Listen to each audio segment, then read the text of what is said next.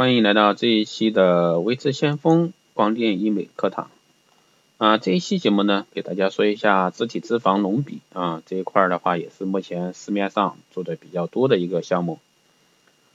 那自体脂肪隆鼻呢，就是从人体啊自身某些部位吸取多余的一个皮下脂肪细胞，经过析出的混合物，经净化、筛选、过滤等技术处理，选择完整的脂肪颗粒啊细胞，通过注射的方式呢，再移植到鼻部的一种方法。它的主要治疗范围呢，包括对硅胶假体发生过排斥反应的一些人啊，可选择自体脂肪隆鼻手术。那之前做过隆鼻手术，由于各种原因导致失败的，还有呢，主观上要求用自身材料做鼻部的一个整形者，那鼻部外形欠佳，希望通过鼻子整形手术来改善的，那鼻部需要改动的范围较大，用其他材料容易导致并发症的一些患者啊，都可以用自体脂肪来隆鼻。那自体脂肪隆鼻的一个优点呢，主要是操作简单，取于自体。获取容易，安全性好，其组织相容性这是最好的啊，与比局部的组织容易愈合为一体，所以说这也是为什么大部分人选择自体脂肪来隆鼻的一个原因。第二个方面呢是自体隆鼻不会出现排异反应，第三个呢是自体隆鼻吸收率低，没有血液供应也能存活生存，这是非常大的优势。很容易雕刻修整模型，完全可以达到塑造鼻尖的一个效果。啊，触感真实，自体隆鼻后，自体隆鼻后呢，不必担心正常的一个接触鼻部，而且手感呢柔软逼真。啊，手术过程呢操作简单啊，采取的是注射的方式，不开刀，也不没有大切口，痛感小，所以说这也是深受广大一个爱美女性的一个选择。啊，自体脂肪隆鼻的一个缺点呢，我们说完优点来说它的一个缺点啊，被注射的脂肪呢会不同程度的被人体吸收，一般自体脂肪隆鼻呢需要注射三次啊，并非永久性的隆鼻手术，通常呢能保持一个三到六年甚至更长时间，具体呢是根据个人的一个体质和身体消耗脂肪的速度来决定。一般呢，只能应用在单纯的鼻尖或者说鼻根的整形。如果说要鼻部整体整形的话，那可能效果就不太那么好啊，不会那么好。那我们来说一下自体脂肪隆鼻的一个过程。那术前设计啊，首先专家啊会给你标记出几个注射的位置，做好这些点呢，能够对手术效果有很大的帮助。第二个方面就是，如果说需要移植的组织比较多，那就需需要进行一个局部麻醉，减少患者的一个痛苦。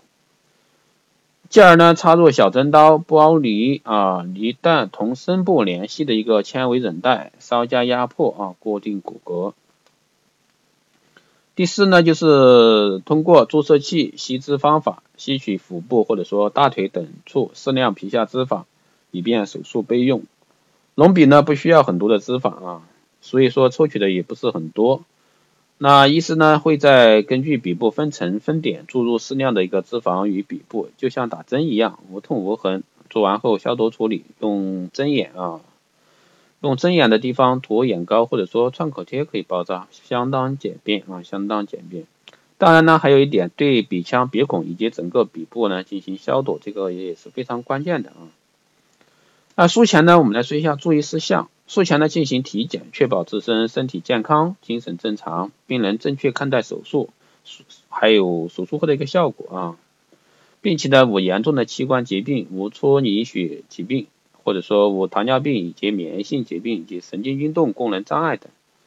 术前半月呢禁服无抗凝血药物或者说阿司匹林。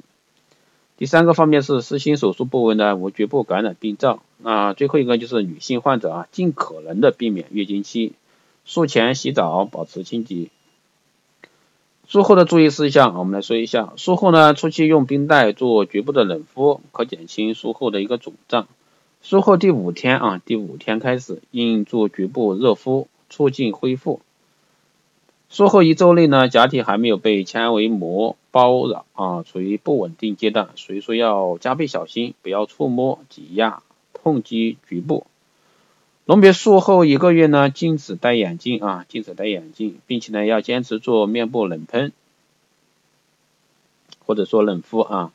在五天左右呢，尽量保持一个抬头姿势，抬头姿势，不要埋着头啊，抬头姿势。睡觉时呢，建议垫高头部或者说背部，这样呢有助于尽快消肿。术后有关护理最好听从专家的一个安排啊，因为不同的人情况不同，因人而异，所以说应该详细遵从医嘱啊。啊，最后的话可以给大家一个提示啊，在这一块的话，一定是去找正规的医疗机构啊，找正规的医疗机构来对这一块去进行手术。希望大家在这方面一定要去选择正规的一个医疗机构啊。虽然说是小手术啊，大家还是要去正规的医疗机构。好的，这一期的光电医美课堂就是这样啊，谢谢大家的收听，希望对大家有所帮助。如果说大家有任何问题，都可以在后台咨询啊，也可以加微智先锋老师的微信四幺八七七九三七零四幺八七七九三七零，备注电台听众，可以快速通过。更多内容呢，关注新浪微博微智先锋，获取更多资讯。啊，最近反映呢，很多听众来哎问一下微智先锋老师，你那儿学光电医美是怎么样收费的？这个问题呢，一概私信啊，电台里呢不回复。好的，今天就是这样啊，我们下期再。